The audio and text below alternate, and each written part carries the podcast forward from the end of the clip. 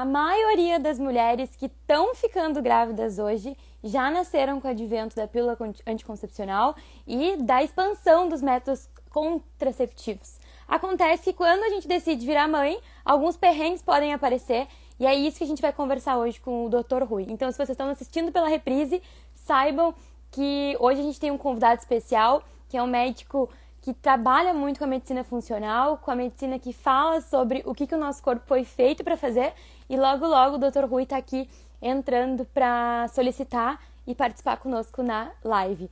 E eu sei que essa é uma grande aflição, né? Porque muitas vezes a, a gente acabou, muitas vezes não, grande parte dos pacientes acabou postergando isso, esse desejo de ser nesse momento tudo fica mais complicado quando não dá tão certo quando a gente planejou, né? Doutor Rui está entrando aqui.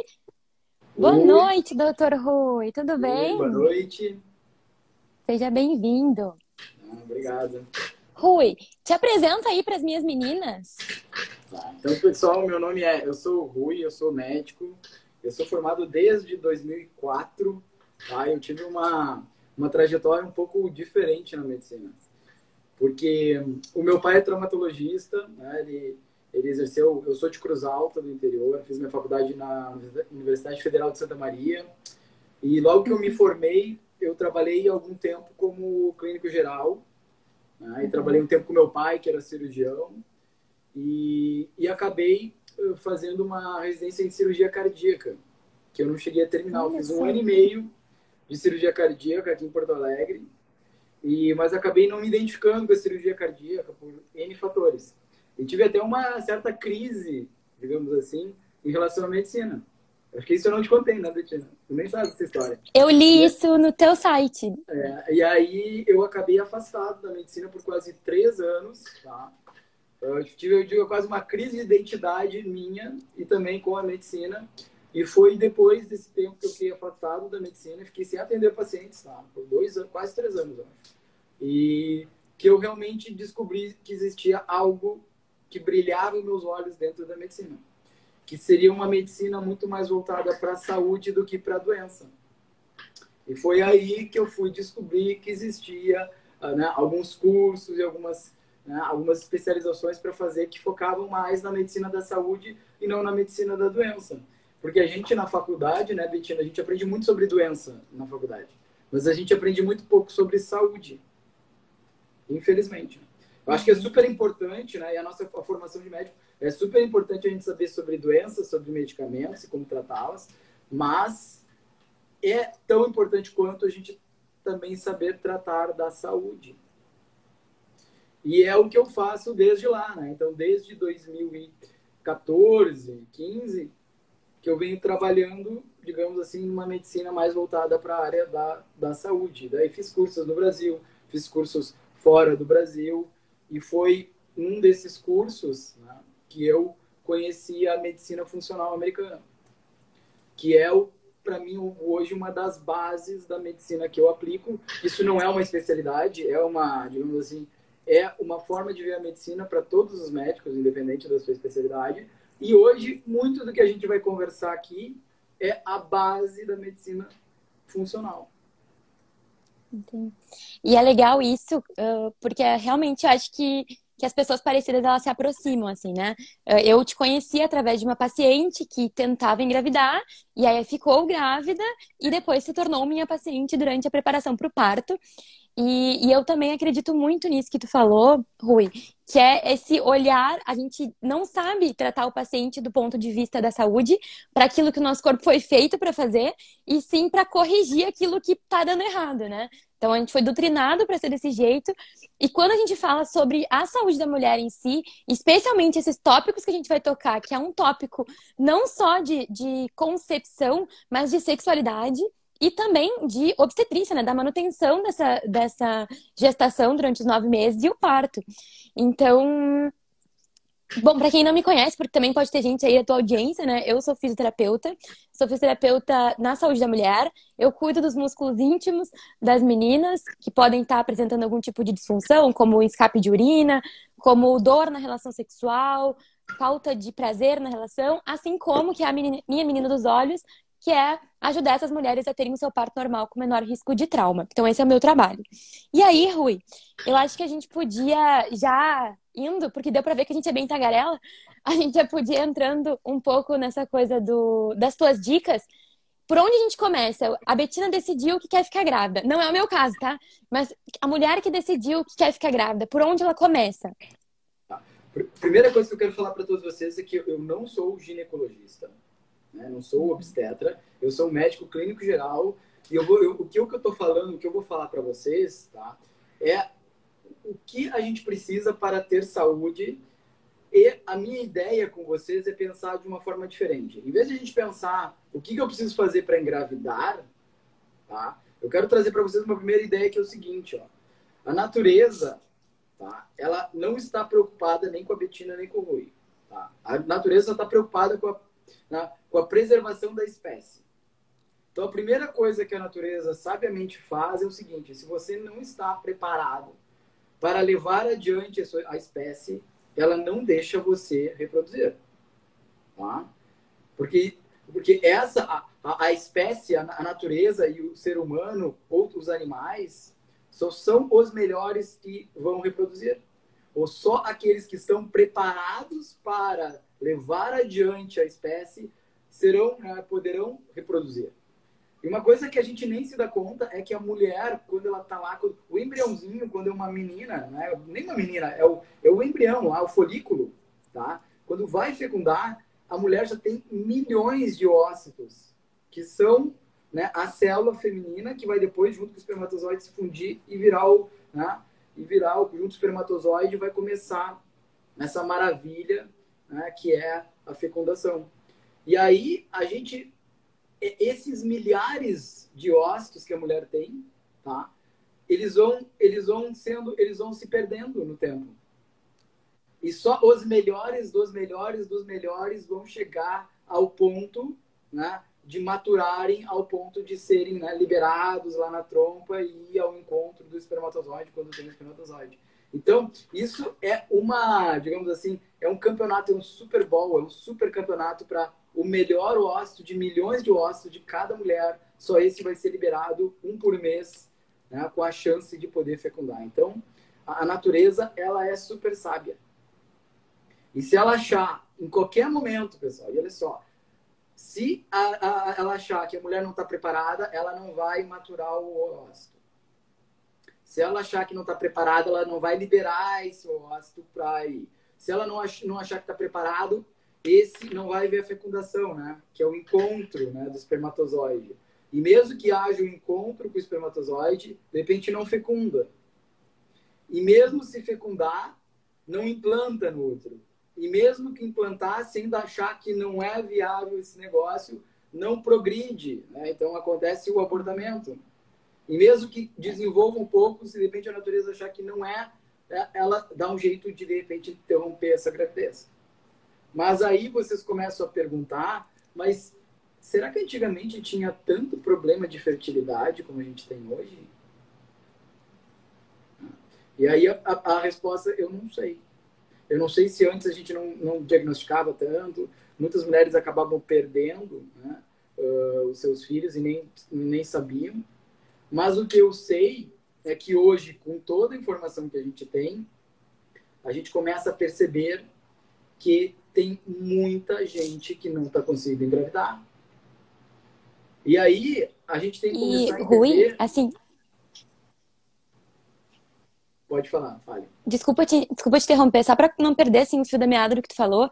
Uma das principais dúvidas que surgiram aqui na caixinha de perguntas para ti era sobre atraso menstrual.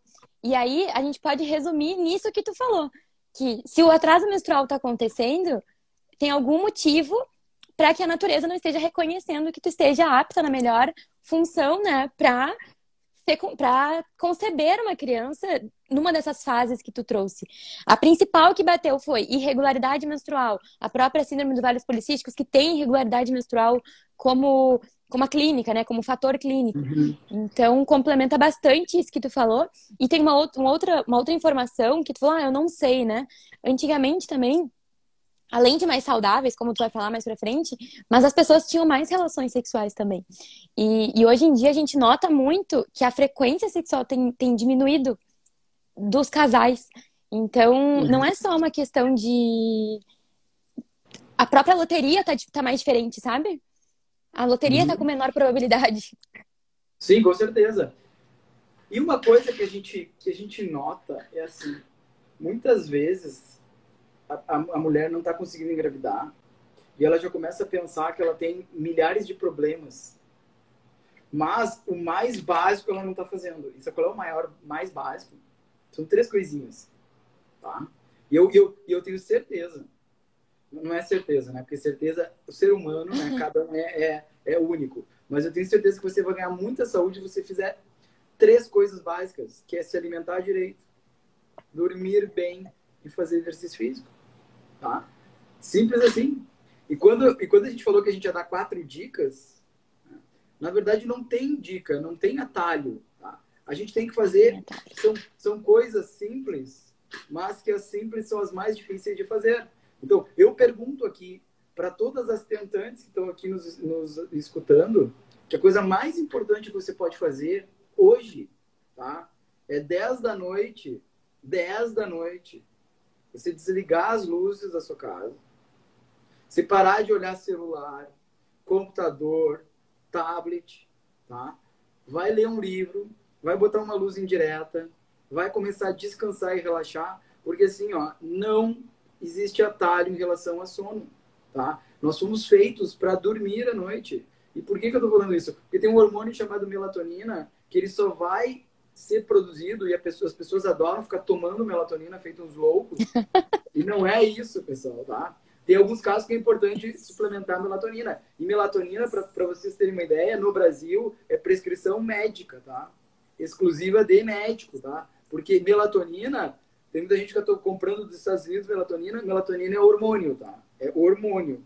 Tanto quanto testosterona, quanto estradiol. As pessoas têm medo de hormônios, mas não tem medo de tomar melatonina. Melatonina é um hormônio que tem, tem indicações clássicas para isso. Mas a gente produz naturalmente melatonina. Só que a melatonina é inimiga da luz. Se tiver luz, não produz melatonina. Então, as pessoas querem ficar até a meia-noite, uma hora, olhando TV, olhando, né, olhando notícia, vendo um filme né, muito agitado, ou de repente ficam lá no celular, ficam no Instagram e querem fazer assim e dormir, entendeu? como se fosse assim, tá? Apagou a luz e dorme. Não. Você inibiu a sua produção de melatonina, que às nove da noite deveria estar começando a ser produzida. E se a mulher quer tentar engravidar, ela tem que começar às 10 horas da noite se preparar para ir dormir. Ah, mas eu não consigo. Nós somos criaturas de hábitos. A gente tem que começar a criar um hábito, uma rotina, né? uma organização. E a gente começa a se preparar para dormir a hora que a gente acorda. A hora que a gente acorda, a gente já está começando a preparar nossa rotina para dormir. Então, a mulher que não dorme nos horários, né, nos horários ideais, que é entre 10, 11, 11 e meia, ela já está diminuindo a sua chance de engravidar. Ela já está diminuindo a sua chance de produzir os seus hormônios. Ela já está ela já está aumentando a sua chance, de repente, de ter uma insulina mais alta. E aqui a gente falou sobre síndrome dos ovários policísticos, tem tudo a ver com né, o aumento da insulina. Então, se a gente não se preparar para tentar produzir a nossa melatonina de forma natural, e aí envolve a luz, dormir cedo, comer cedo. Comer cedo, pessoal. Tá? Sete horas da noite deveria ser o horário ideal para comer. Então, Betina, depois, depois da nossa live não tem mais comida, tá? Já deu o horário de comer. Não, e, e tu sabe que eu sou eu sou. O que, que eu fiz? Eu adiantei essa live, né? Por quê? Porque eu durmo cedo. É, então, a nossa live ia ser mais tarde. Né? É. Aí, então por quê? Porque a gente foi feito, a noite foi feita para dormir, pessoal. Essa história e... nossa de ficar de noite acordado, isso não é natural, isso não é fisiológico. A nossa fisiologia não se, não, se adaptou a isso. Quem sabe um dia se adapte, mas isso vai demorar milhões de anos. Não é de um dia para o outro.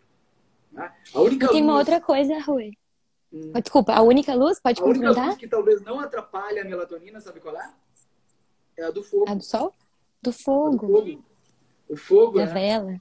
uhum. a vela, né? Talvez essa é a única, é a única luz. Né? Talvez você pode botar um, um óculos com aquelas luzes amarelas, talvez bloqueie um pouco a luz azul, das luzes brancas. Mas o ideal, o simples, né? Simples. 10 horas da noite, se você tá, é uma tentante, você tem que dormir, você tem que parar de fazer as coisas que você está fazendo. E alguém pode dizer, ah, mas eu sou shift work, né? Eu trabalho na madrugada. né? Eu sou, eu trabalho em turnos e eu trabalho, eu vou dizer para vocês que é muito complicado isso.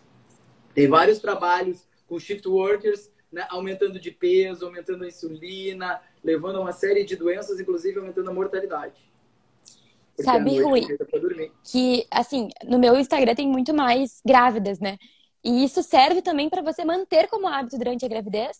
Isso serve também para te ajudar a entrar em trabalho de parto, porque a gente sabe que cortisol, que é o hormônio que, que acaba te mantendo acordado, te mantendo desperto, ele é um inibidor de ocitocina e sem ocitocina a gente não tem desencadeamento de parto normal.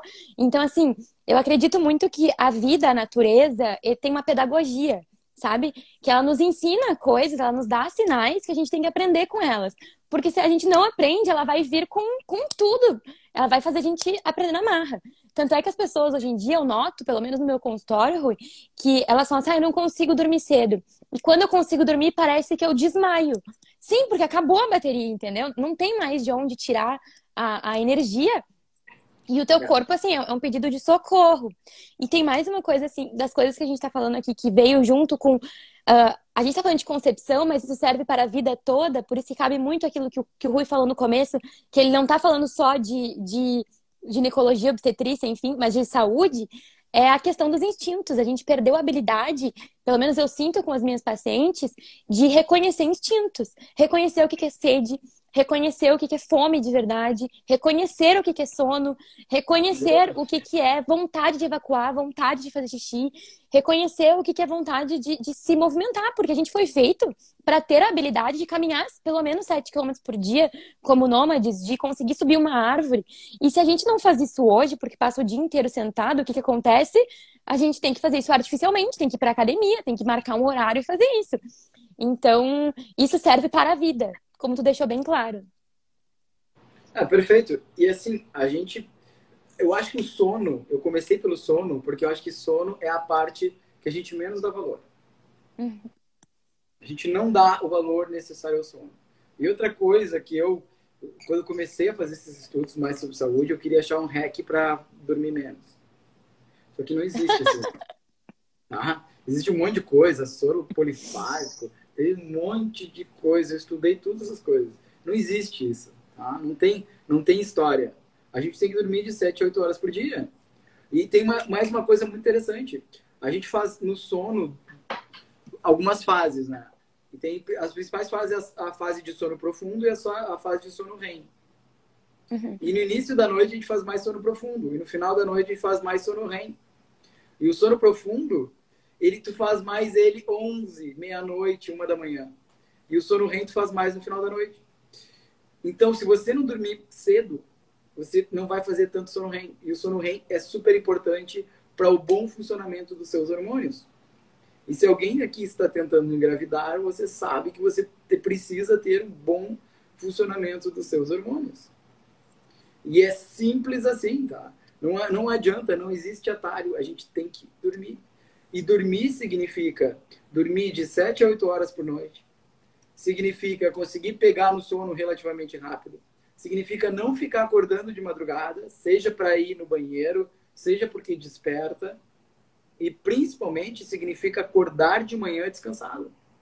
Porque uma das coisas que eu mais vejo no meu consultório é as pessoas dizendo: eu acordo cansado. Tá? E se você acorda cansada, tem uma coisa muito errada acontecendo na sua vida e no seu sono.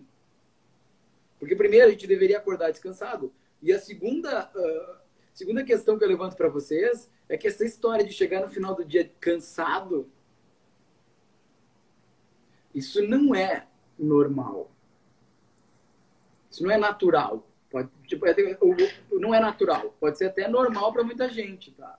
Mas isso não é, não é. A gente não foi feito assim. É comum é comum, né? Porque a gente está com nossos sistemas desregulados. E aí a gente pode pensar que começa com o nosso sono, aí a gente levanta cansado, e aí a gente começa a colocar, né, para dentro da nossa casa alimentos que não nos trazem saúde. E aí a gente pode também colocar pensamentos que não nos trazem saúde e até relacionamentos tóxicos. Porque a gente vai, vai, vai olhar outro aspecto, que foi um aspecto que eu achei muito interessante lá, que vem da medicina funcional, que a gente tem a questão do estresse. Que o estresse pode ser tão ruim quanto não dormir, ou não comer, ou não fazer exercício físico. Ah, e o estresse pode ser o estresse financeiro, pode ser o estresse do trabalho, pode ser estresse do seu relacionamento, ou o estresse de relações tóxicas, que são tão próprio... ruins. E o próprio estresse de não estar conseguindo engravidar, o estresse de, de uh, da situação, o estresse de perder o controle. Eu também costumo falar com as minhas pacientes que a gente tem lá o. Vou simplificar aqui, mas em, em linhas gerais seria o sistema amidalar de luta ou fuga, né? Em que hoje em dia a gente não tem mais tantas ameaças como a gente tinha antigamente. A gente não tá na natureza selvagem e vai ser atacado por um leão que vai nos, nos fazer entrar nesse estado de hiperreatividade, de batimentos acelerados, de hiperventilar, enfim, Porém, a gente está se colocando nessa situação de estar tá sempre nesse estado de estresse, de, de pronto para batalha, por ameaças que não são de fato ameaças, né? Então, eu noto assim que é, é multifatorial, né? O que pode estar levando essa pessoa a ter a ter estresse, mas em geral ela cai nesse ciclo de as pessoas não conseguirem relaxar porque tudo parece algo maior do que de fato é, né? Não, não tem essa, essa inteligência emocional para lidar bem com as situações. E a gente pode entrar agora em questões sociais, questões de comparação, questões até de relógio biológico, questões de não ter dinheiro, enfim. Mas tudo isso acaba sempre indo muito mais de encontro ao que é rebuscado, na busca do, do hackzinho, que nem tu falou, e pouca, pouco foco na base, né? Pouco foco naquilo que é mais complicado, mas que é o mais simples, que é o que a gente está falando. É, e assim, eu vou dizer para vocês, né? O estresse de todas as áreas que eu trabalho é a mais difícil da gente trabalhar, porque é uma área que é, assim, é super complexa. E cada um percebe o estresse de uma forma diferente. E o mais importante é que nem sempre o é, estresse parece ser uma coisa assim, muito, muito perceptível para a pessoa. Às vezes pode ser uma coisa que está está atrapalhando ela e nem ela percebe aquilo. E tu sabe que o estresse, né, ele acaba aumentando o cortisol, como tu mesmo falou, e o cortisol, uhum. mais uma vez, principalmente à noite, quem, quem tem cortisol alto não produz melatonina. E, e aliás, é muito comum pessoas que estão que têm cortisol alto de noite acordam às três da manhã. Acorda no meio da noite e não consegue dormir mais. Ou acorda e demora para voltar a dormir. Por quê? teve tanta adrenalina no seu dia. Né? São pessoas que, que a gente tem dois sistemas do corpo. Tem o sistema simpático, que é o sistema que faz a gente trabalhar, lutar, fugir, né? Esse sistema e o sistema parasimpático, que é o sistema de descansar, de reparar, de digerir, de descansar, né? Então, o sistema, quem, quem é muito, sabe aquela pessoa que é sempre muito adrenérgica, tá sempre a mil por hora, é uma pessoa que ativa muito simpático. E essas pessoas têm dificuldade de dormir, têm dificuldade de relaxar. E são pessoas que às vezes passam nesse estado e não conseguem relaxar. E aí eu vou dizer para vocês qual é a maior, a melhor ferramenta, mais poderosa, cheio de trabalhos científicos que ajuda a modular o estresse e o cortisol. Meditação. Meditação é uma das ferramentas mais poderosas. Tá? E é algo que não custa nada, né? pode ser feito em qualquer lugar, praticamente. Né? Não depende de outras pessoas, né? depende só de você. Porque a gente está aqui, né, Betina? Eu não quero dar as dicas, mas eu quero dar ações que você pode fazer, começar a fazer logo, para melhorar a sua uhum. vida. Né? E meditação é uma das ferramentas mais poderosas que a gente tem para modular o nosso estresse. Né? Então aqui a gente já conversou de duas coisas, né? estresse, e eu acho que a meditação é uma, uma ferramenta fundamental para quem se percebe estressado. É uma ferramenta fundamental. E a outra ferramenta fundamental é a gente começar a prestar atenção no nosso sono. Sabe, Rui, que tu chegou na minha vida porque eu estava num momento de muito estresse e eu e, uma, e, essa paciente comentou sobre ti para mim, né? A gente estava conversando, enfim, que foi o período logo que começou a pandemia, que, que enfim, eu estava numa, numa época de ir e voltar de São Paulo com muita frequência. E, e aí, quando aquilo começou, eu, eu, Betina, estava naquele olho do furacão e eu percebi que a minha menstruação, que era algo muito regular, eu não uso hormônios há seis, seis anos, tá? Que eu tenho uma menstruação sem, livre, assim, natural. Uhum. E eu nunca tinha atrasado e não estava sob risco de, de gravidez. E ela durou, durou 50 dias o meu ciclo. E aí dá pra perceber nitidamente a minha própria. Eu tava começando a ficar louca, procurando a coisa mais complexa, né? Eu tava com um tumor, alguma coisa muito complexa. E não. O que, que a minha ginecologista falou? Betina, não é o complexo, é o básico. É o, o relaxa. É o volta pro centro. É o entra com a meditação, entra com o exercício, muda a base. E foi incrível, Rui, porque assim, é uma coisa, o nosso, a natureza é tão sábia também que ela permite que todo mundo consiga ter saúde. Então, é, é, é, equilibrar esses pilares do sono, equilibrar os pilares da alimentação saudável. Quando tu tá estressado, o que que tu faz? Tu não quer gastar energia pensando na comida elaborada, tu quer pegar o prazeroso e rápido, né? Então tu acaba se entupindo de processados, de coisas gostosas, deliciosas, que foram feitas para viciar e tudo desregula. Então, com certeza, a Betina, que era uma bomba relógio, super estressada, não era um ambiente propício para engravidar, e a natureza sabia disso, não me deixando menstruar. Então, acho que aprendi bem contigo aí a, a lógica. É, assim, tem, tem, gente perguntando, alguém perguntou, tenho 25 anos, estou tentando engravidar há 5 meses, meu ciclo menstrual é muito irregular. Aí eu, assim, ó, aproveita as dicas que nós estamos dando aqui. Primeiro, a tua, a tua alimentação, como é que está? É rica em legumes, vegetais, frutas, você toma uma quantidade de água adequada, você não come açúcar, você não come farináceos, você não come doces, você não come refrigerantes, você não come processados, frituras, você dorme cedo, pratica exercício físico pelo menos 150 minutos por semana, você faz alguma atividade para controlar o seu estresse. Quanto para custa isso? Tá?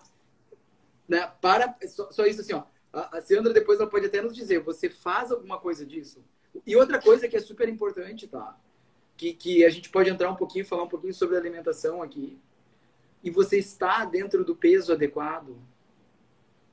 Tá? Eu sei, pessoal, olha, que, que não é fácil a gente manter o peso, correto? Mas hoje, eu até, eu e a Vitina, nós estávamos trocando uma ideia no final de semana sobre essa live, né? Uh, você, pessoal, obesidade é doença.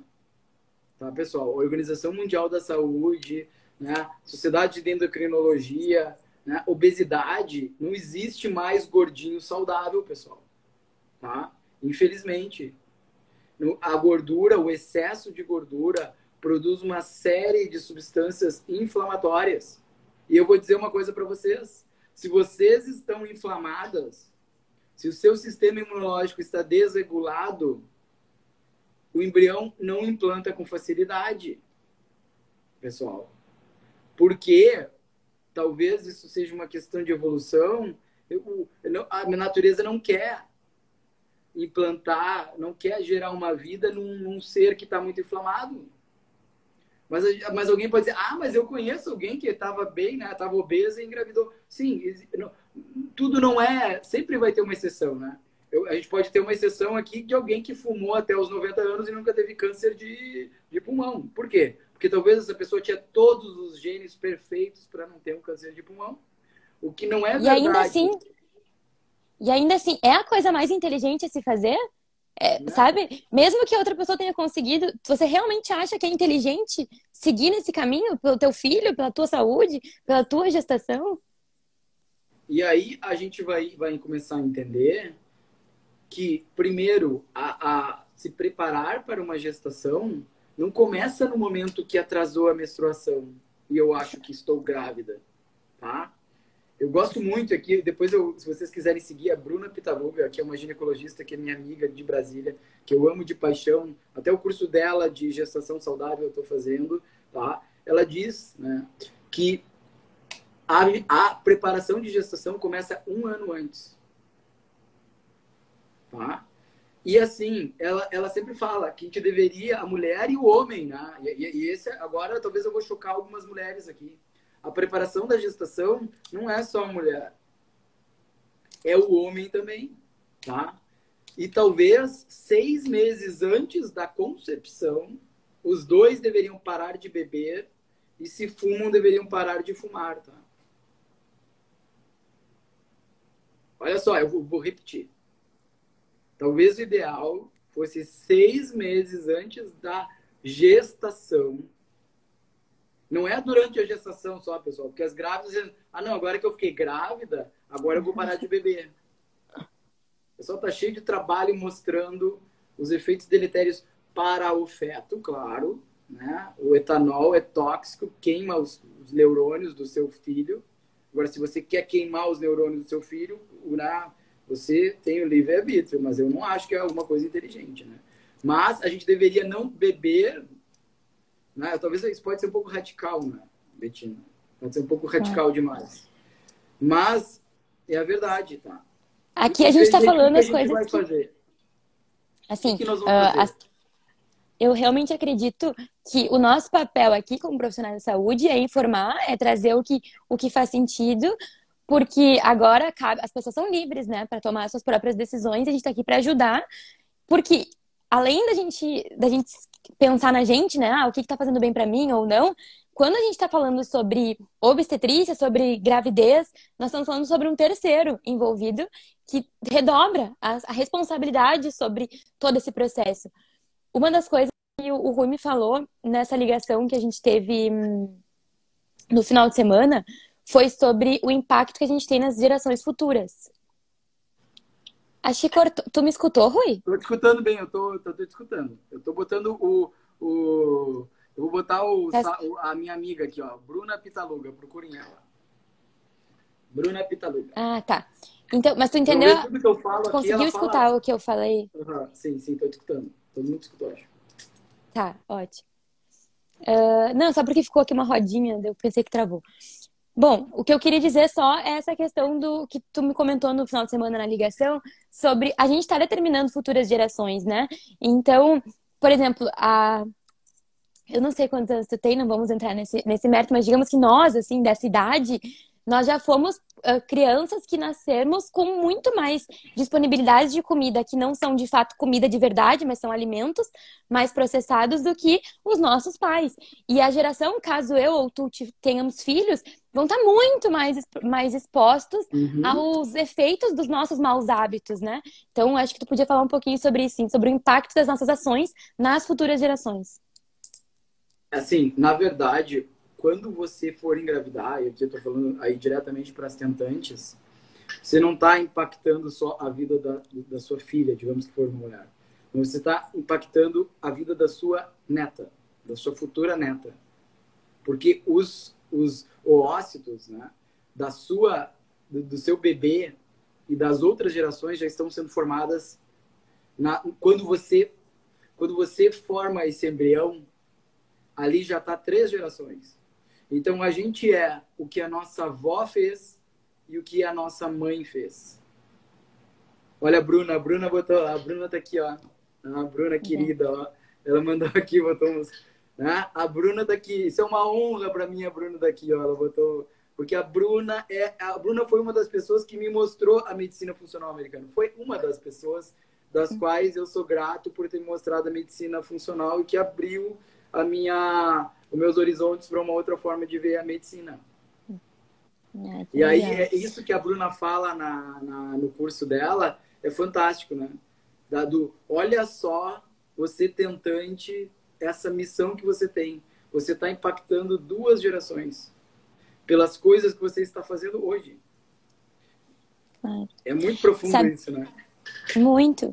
E tu sabe que tem um psicólogo que eu gosto muito, não sei se tu conhece, o Jordan Peterson.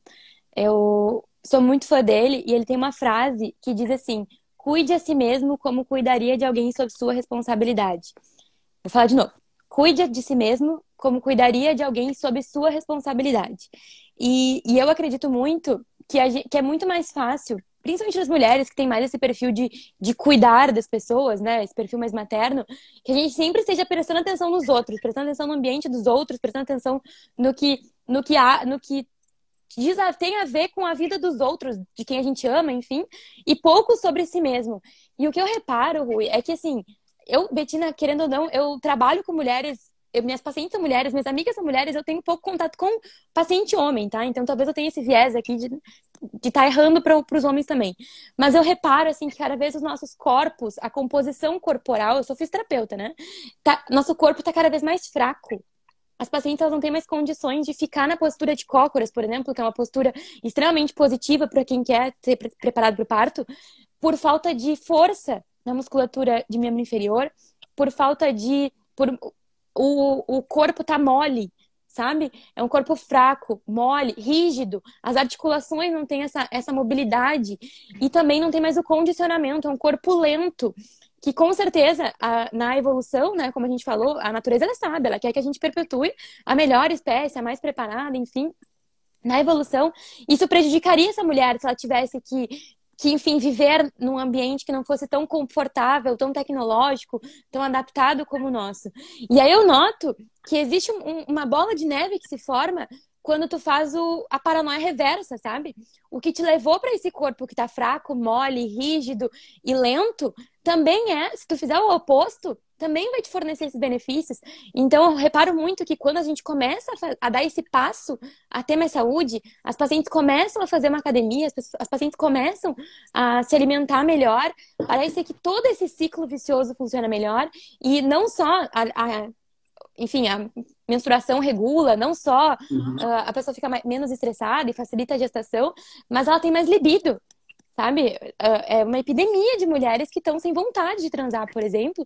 É uma epidemia de mulheres que, que tenta ah, afastar o seu parceiro. E eu acredito muito que tem a ver com, com o nosso corpo não tá não tá de acordo com aquilo que ele foi feito para fazer. Tem sentido, Rui? Tem, tem sentido, assim, a libido feminina, a gente poderia fazer uma live, uma live não, poderia fazer um, uma série de lives um só sobre um curso, porque é, é super complexo. Mas uma das questões é realmente a questão a mulher precisa estar tá equilibrada. Né? Uh, os hormônios precisa estar tá equilibrada do ponto de vista né, até espiritual, emocional, né? Porque é uma, uma, é uma é, são várias coisas envolvidas na libido feminina. Mas o mas voltando para nossa questão aqui da, da, da, da gestação, né?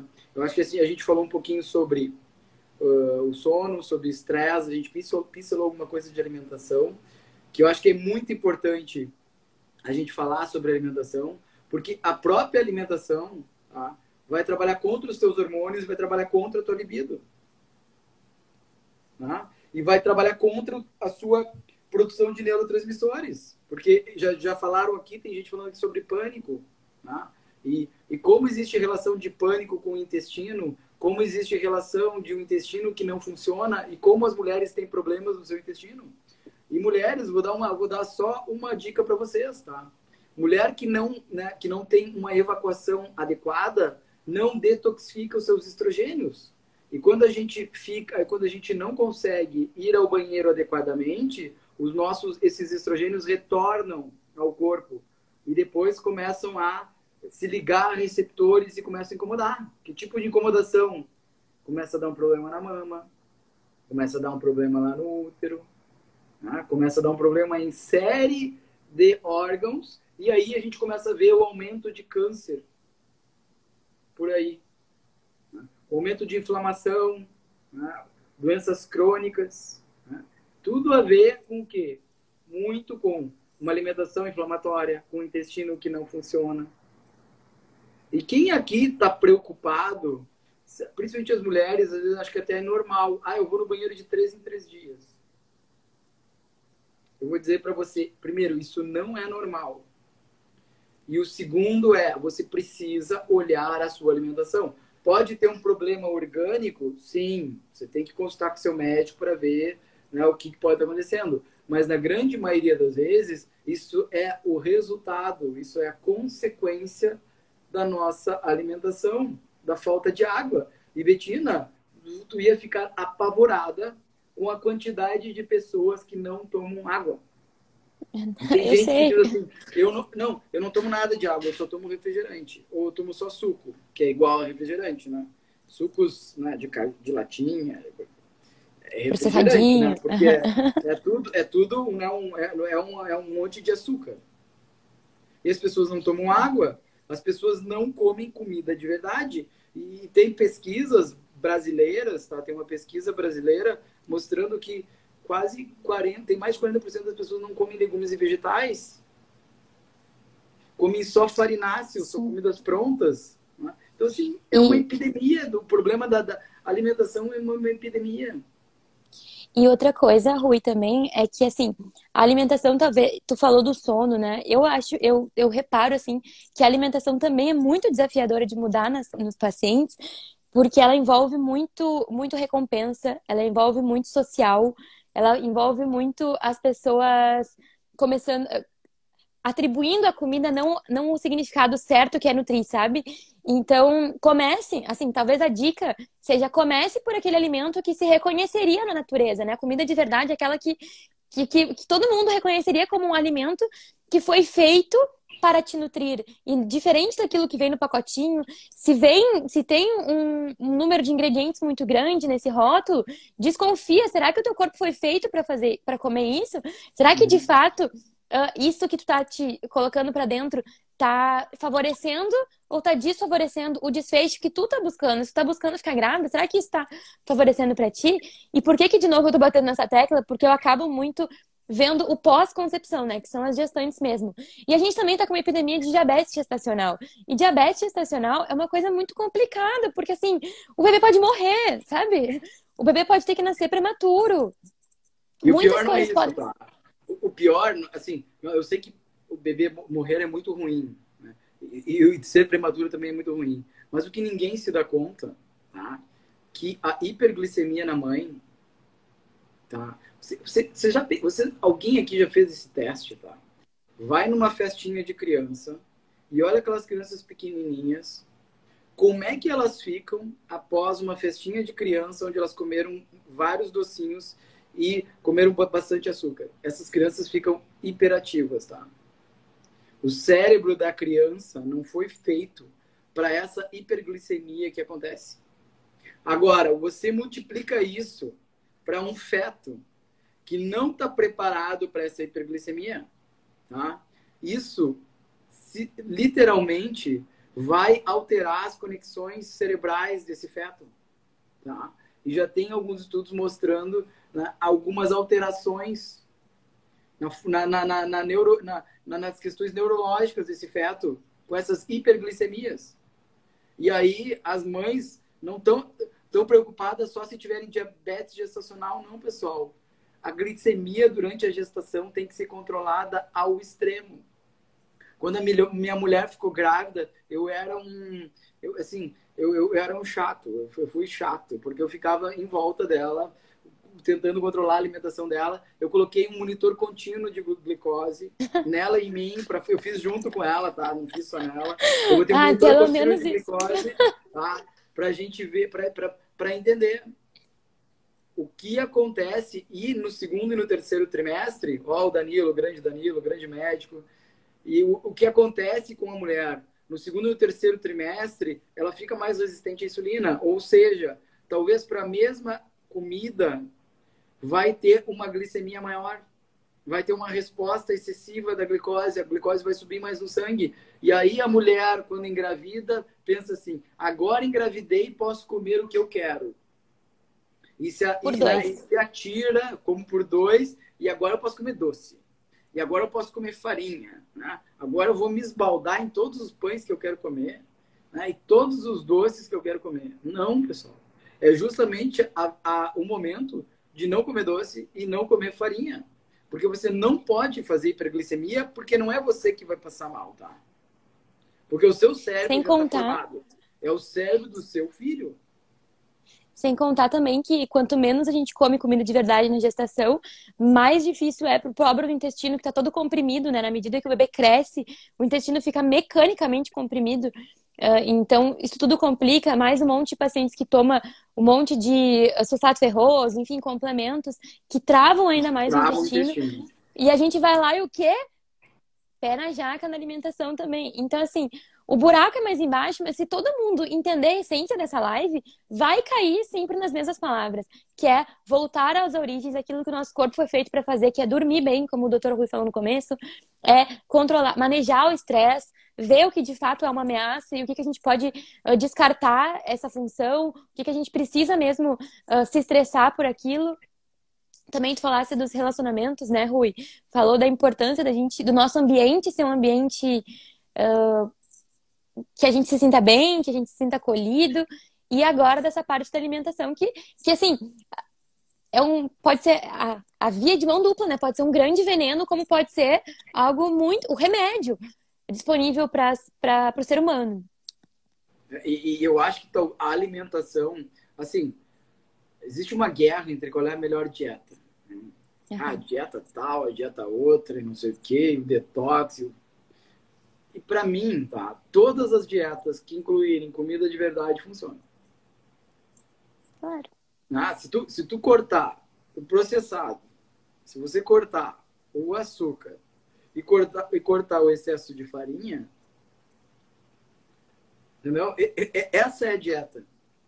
Claro que talvez para uma pessoa, para outra, para uma genética, tem uma dieta que talvez vai ser ligeiramente melhor que uma outra, correto? Uhum.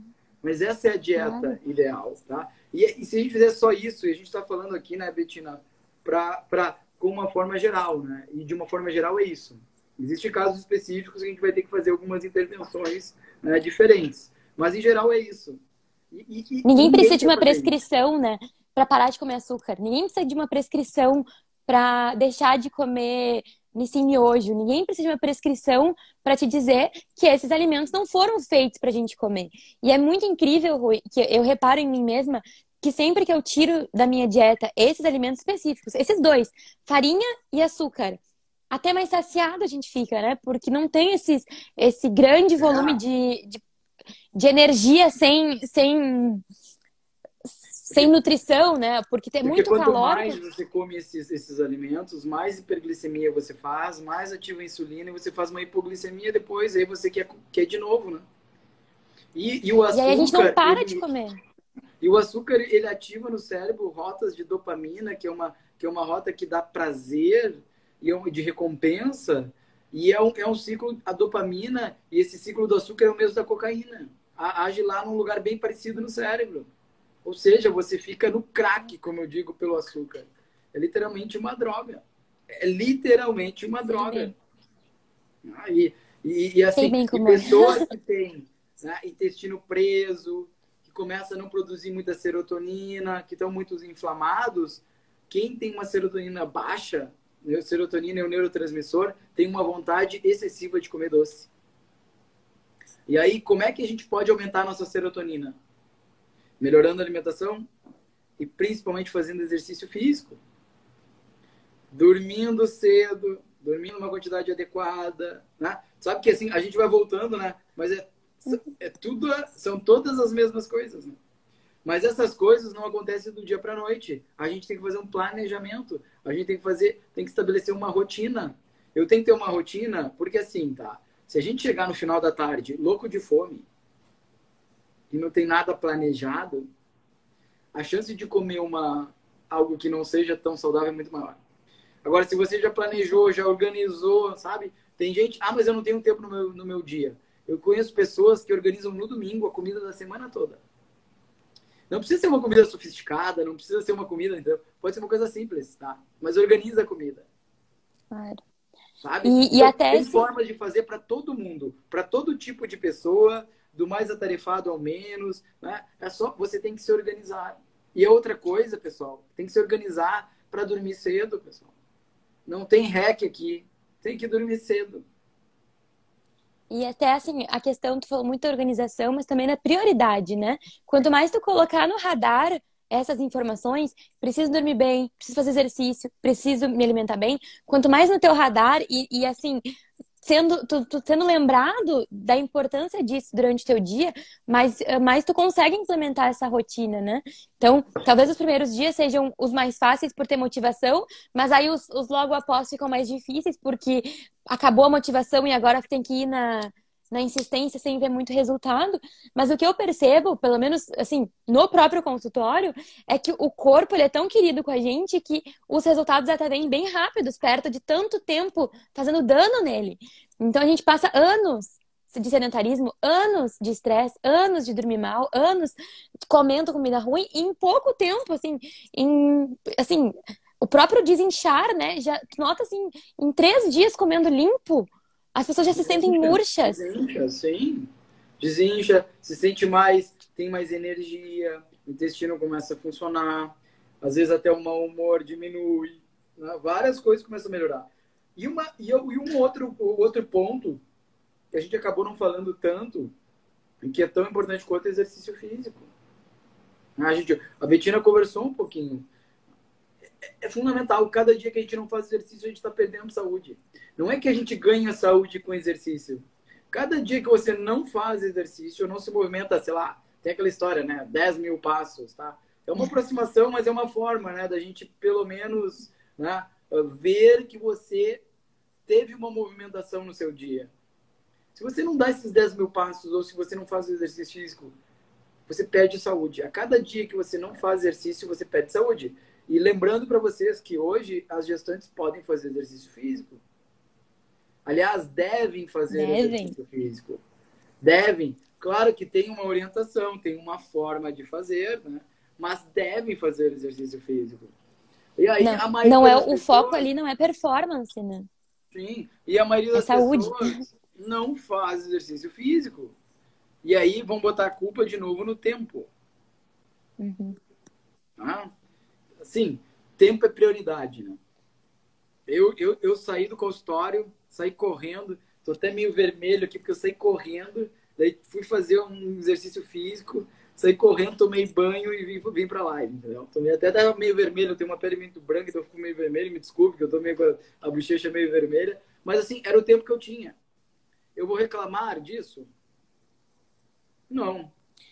Sabe, ah, Rui? Vou fazer que... o tempo que eu tenho e faço. Deu. Sabe que agora tu entrou no meu mundo, né? Começou a falar de exercício, começou a falar de corpo, tu entrou assim no que eu gosto bastante. E, e eu reparo que as pessoas elas subestimam muito o poder do exercício. Tu conhece o Nuno Cobra? Nuno uhum. Cobra treina. Eu já li o livro Semente da, é Semente da Vitória? Da Vitória. no livro antigo, dele. Né? Esse livro é bem uhum. antigo, Semente da Vitória. Eu, já li, eu li ele, acho que mil. Eu, eu tenho 40 anos, né? Então eu li ele uhum. em 1992, 94. Bom, quando lançou, então. É, foi lá mesmo. Meu pai que me deu esse livro. Ótimo. Meu pai também me inspirou a ler ele. E, e aí o Nuno Cobra, ele tem uma frase muito que fala que é através do corpo a gente chega no espírito, né? O Nuno Cobra, ele tem uh, conceitos muito que não são... São análogos à, à saúde, à medicina convencional, mas que a gente pode pensar que o espírito seria a mente, sabe?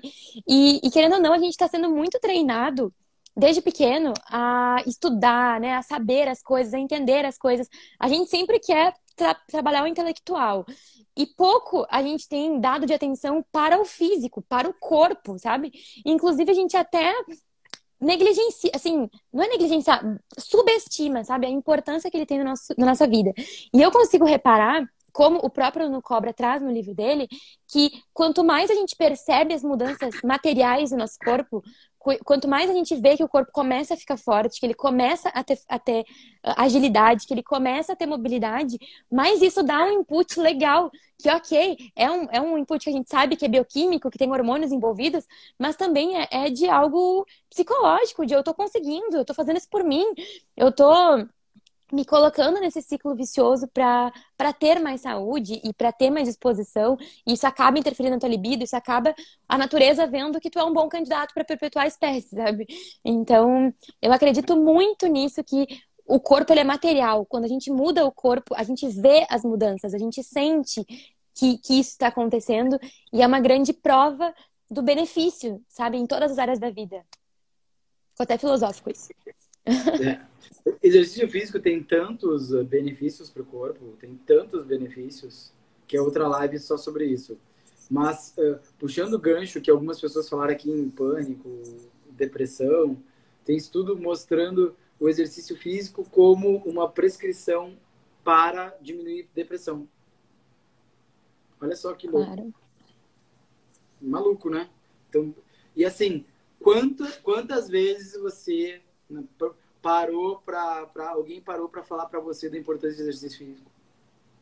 Então, você viu uma live, mas mas a gente não está dando a real importância do exercício físico.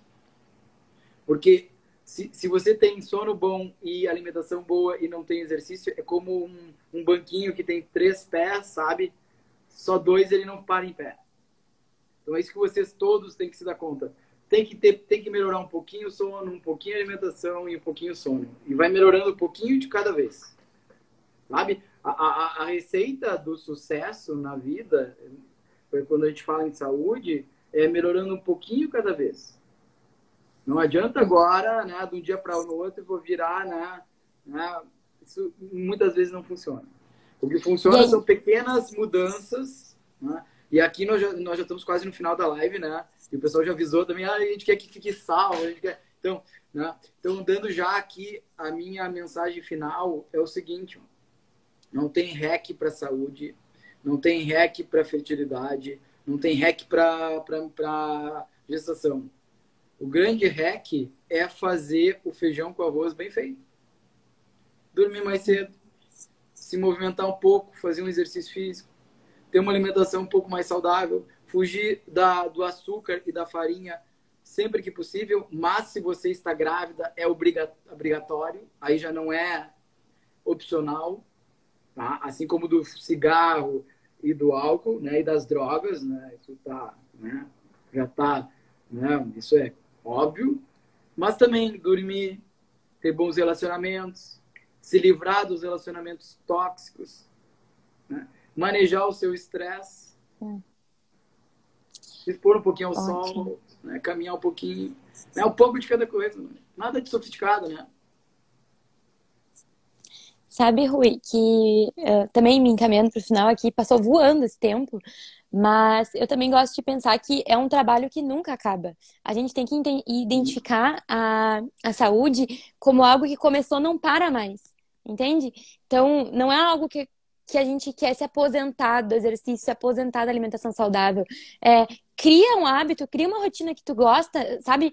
Cria uh, essa responsabilidade de, de ser saudável para sempre, porque o teu corpo tu vai habitar para sempre, né? Então, o Rui falou bastante ali sobre o que fazer, e agora eu digo repita, repita para sempre, porque isso vai ser muito importante para que tu tenha vida para correr atrás dos teus filhos depois, para poder curtir os teus netos no futuro. Então, assim, não, não é o não tem hackzinho e tem para ter longevidade a gente vai precisar disso. E, e por acabar, último, mas não Fala, fala Ai, desculpa. Só para acabar a minha antes que, ó, deixe de ser vítima e passe a ser protagonista da sua vida. É bem isso. E é, é, mais ou menos nessa linha que eu ia dizer que eu, assim, abdique do prazer, sabe? Abdique desse, desse momentinho gostoso que tu tá tendo com a comida em prol de algo positivo que vai ter, uh, a longo prazo vai te beneficiar, sabe? Então, a gente poderia dizer assim: ah, deixa de, de comprar essa blusinha hoje para fazer uma poupança e ter segurança no futuro, para fazer uma viagem no futuro. Para comida também vale, para exercício também vale. O exercício que tu não deixou de fazer hoje, na frente a conta vai fechar, né? E, e isso também vai muito de encontro a não seja uma criança mimada, sabe? Faz o que tem que fazer, ter, nem sempre vai ser gostoso, nem sempre vai ter vontade, nem sempre vai ter, mas é o que tu precisa para ter essa tal longevidade que a gente quer tanto. Então, esse, essa é a minha consideração final. E eu queria muito te agradecer, Rui, te agradecer pela disponibilidade, pela tua inteligência compartilhada. E foi um prazer te conhecer, né? Uhum, igualmente. Vai acabar a live, deixa salvo. O pessoal tá louco pra que fique salvo. Tá bom, pessoal, pode deixar. Muito obrigado, uma boa noite. Todo mundo agora desligando as luzes, né? Isso. E chega de comer. chega de comer. Tchau, gente. Beijo, tchau, tchau.